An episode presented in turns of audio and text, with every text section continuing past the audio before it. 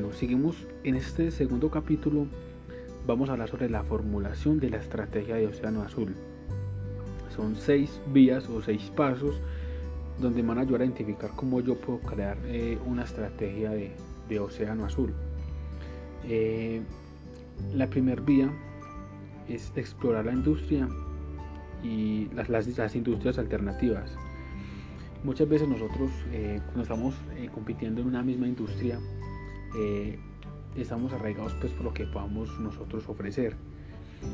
aquí nos habla sobre tener nosotros la, la posibilidad de mirar qué es lo que hace las otras industrias y si yo dentro de lo que yo hago puedo llegarle o puedo ofrecer o puedo crear una necesidad hacia otra industria con mis servicios o con mis productos. Entonces muchas veces estamos centrados en que mis productos dependen de cierta industria, por ejemplo eh, la parte de la salud.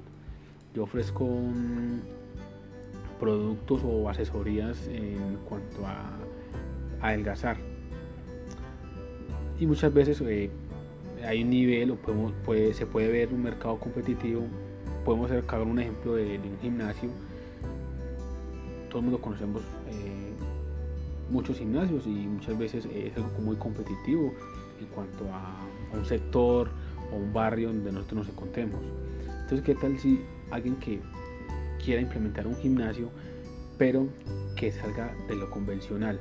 Y cuando hablo de lo convencional, es que no verlos de la parte, desde la parte fitness, sino que qué tal ellos pueden explorar otra industria. Otra industria puede ser, eh, si ellos saben algo de, gimnasio, algo de la, de la, parte física, qué tal si ellos pueden enfocar eh, algo como asesorías o coaching eh, en parte de disciplina, coaching también en, en, alimentación.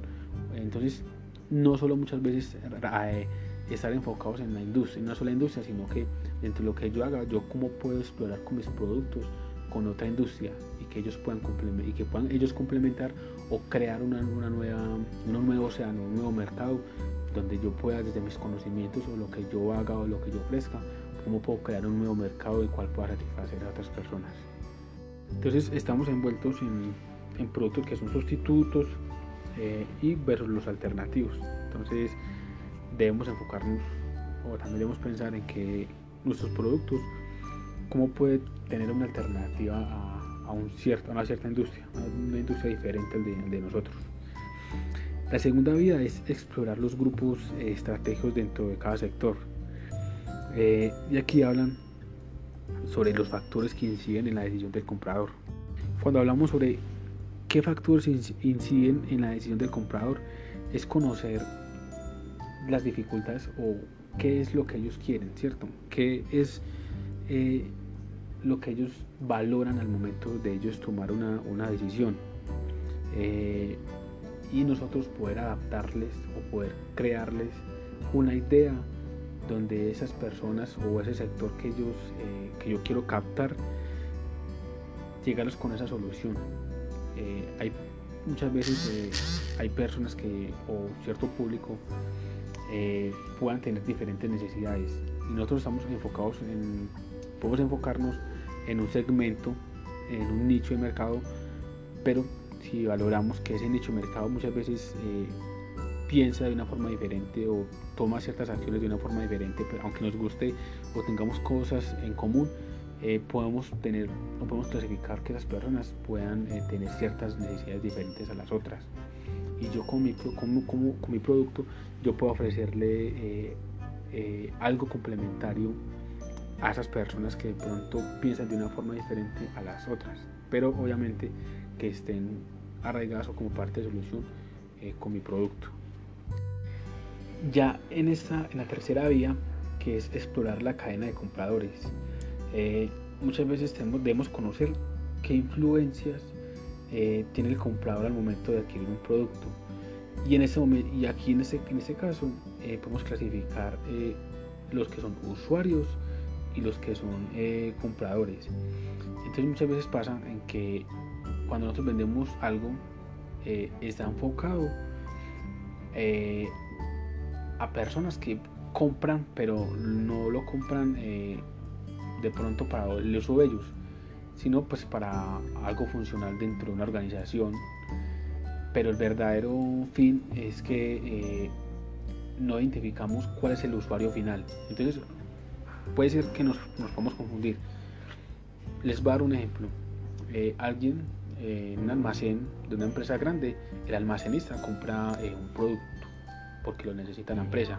Ese es un comprador, pero el usuario final es el que va a utilizar ese, ese aparato o, ese producto que, lo compra. Entonces es identificar, es nosotros poder verificar cuál es el usuario final de ese producto. Entonces muchas veces el comprador no es el usuario final. Entonces cuando armamos nuestras estrategias es nosotros cómo podemos llegarle eh, al, a ese usuario final. No, muchas veces el comprador es el intermediario, el intermediario entre ese usuario final. Eh, aquí nos habla sobre, un ejemplo de la, de fotocopiadora, donde como una empresa eh, dentro de esos elementos o dentro de los productos que iba a lanzar una fotocopiadora, no se especializó más en, los compradores, sino que les vendió la experiencia a los, usuarios finales, a los usuarios que iban a utilizar esa fotocopiadora que son las personas de las oficinas. Entonces ellos dentro de las estrategias eh, se crearon y crearon un producto eh, portátil, cómodo, eh, que lo pueda utilizar en, cualquier escritorio, que tenga ciertas funcionalidades para la persona en el día a día que lo vaya a utilizar. Entonces es muy importante es identificar que ese producto o ese servicio que nosotros queramos enfocar esté siempre alineado o que tenga como objetivo hacia ese, usuario final que, queramos que, llegue. Entonces en esa parte, en esa cuarta vía que es eh, explorar las ofertas eh, complementarias y los productos y servicios, es identificar qué dificultades tienen el usuario para adquirir nuestro servicio. Muchas veces eh, el usuario, cuando nosotros ofrecemos un servicio, tienen sí una serie de dificultades que puedan tener y, si nosotros podemos identificar esas dificultades que ellos puedan tener para que ellos puedan, para que él pueda eh, adquirir mi producto o mi servicio y que yo pueda satisfacerle esa dificultad en la toma de decisiones que yo le brinde como una solución pues obviamente que vamos eh, a salir muy beneficiados y vamos pues a llegarle directamente a esa necesidad que quiere al, al, cliente o, al, o a ese público que yo quiero llegarle.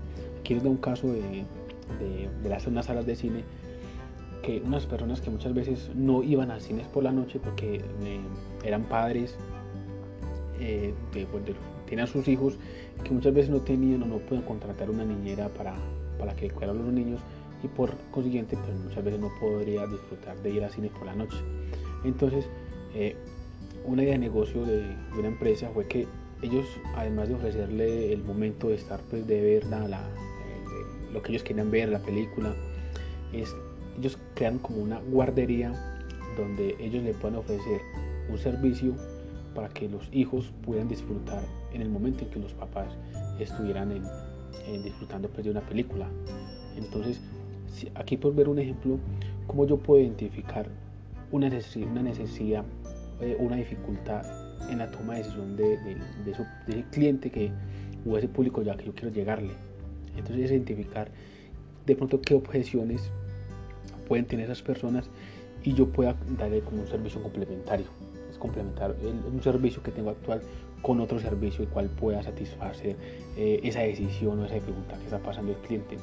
Es ya como una experiencia eh, de un antes, antes de, que adquiera mi servicio, durante el servicio y después de que eh, adquiera mi servicio. Es como darle esa experiencia. La quinta vía es, explorar el atractivo funcional y emocional para los, compradores. Entonces muchas veces eh, nosotros nos movemos muchas veces eh, por los extremos y aquí nos habla sobre tener un equilibrio sobre lo que nosotros ofrezca, ofrezcamos no sea muy emocional y tampoco eh, que sea algo muy funcional. Entonces, si vamos muy arraigados a, la emocionalidad, algo que queramos ofrecer, pero que nosotros lo llevamos al extremo o algo muy emocional, pues la parte funcional, eh, que básicamente es muy importante, eh, queda o queda muy, muy, no queda tan superficial como se debería, no se trata como, como se debería hacer y caemos en que nos tomamos o, o la perspectiva de algo que, pensamos que íbamos a, a, mejorar, pues no, no, fue así. Porque nos llamamos, desde la, nos llamamos o nuestra manera de pensar o nuestra forma de actuar o nuestra manera de, de acción fue, se llevó más por la parte eh, emocional. Entonces la parte funcional se deja a un lado, pues no se adquiere muchas veces los resultados que queremos. Muchas veces cuando nos dejamos llevar muy, muy por lo funcional, y dejamos eh, muy arraigado lo que es la parte de, la emocionalidad, pues muchas veces se vuelve como algo muy monótono, eh, algo que, no motiva, eh, algo que no puede impactar, el cual yo me pueda motivar para, para hacer eso que yo quiera cumplir. Entonces siempre debemos mandar como un equilibrio sobre en ese producto que yo voy a ofrecer o ese servicio tenga un cierto grado de emocionalidad que yo pueda impactar, que yo, pueda inspirar y obviamente que tenga una función, eh, se pueda ejecutar una funcionalidad eh, en cual la persona pueda lograr resultados a corto plazo, a corto o a mediano plazo. Entonces es muy importante esa parte eh, de impactar emocionalmente y ser también muy funcional en cuanto para que me ayude a cumplir objetivos claros. y la última vía que es explorar la dimensión del tiempo que es explorar eh, qué tendencias tiene el mercado. El mercado está evolucionando constantemente. Eh, el mercado anterior eh, no es el mismo que hoy en día. Entonces, si nosotros nos ponemos a pensar o podemos analizar siempre o enfocarnos en nuestros servicios, en nuestros productos, en que el mundo o el mercado está evolucionando, entonces yo como voy, yo como, como con mi producto, mi servicio, puedo ofrecer eh, o cómo va evolucionando a la par del, mercado y ofreciéndole precisamente esa innovación en valor que hablamos en capítulos anteriores. Entonces de eso se basa estas seis vías, que es como una formulación o cómo yo puedo pensar para crear esa, esa estrategia de Océano Azul.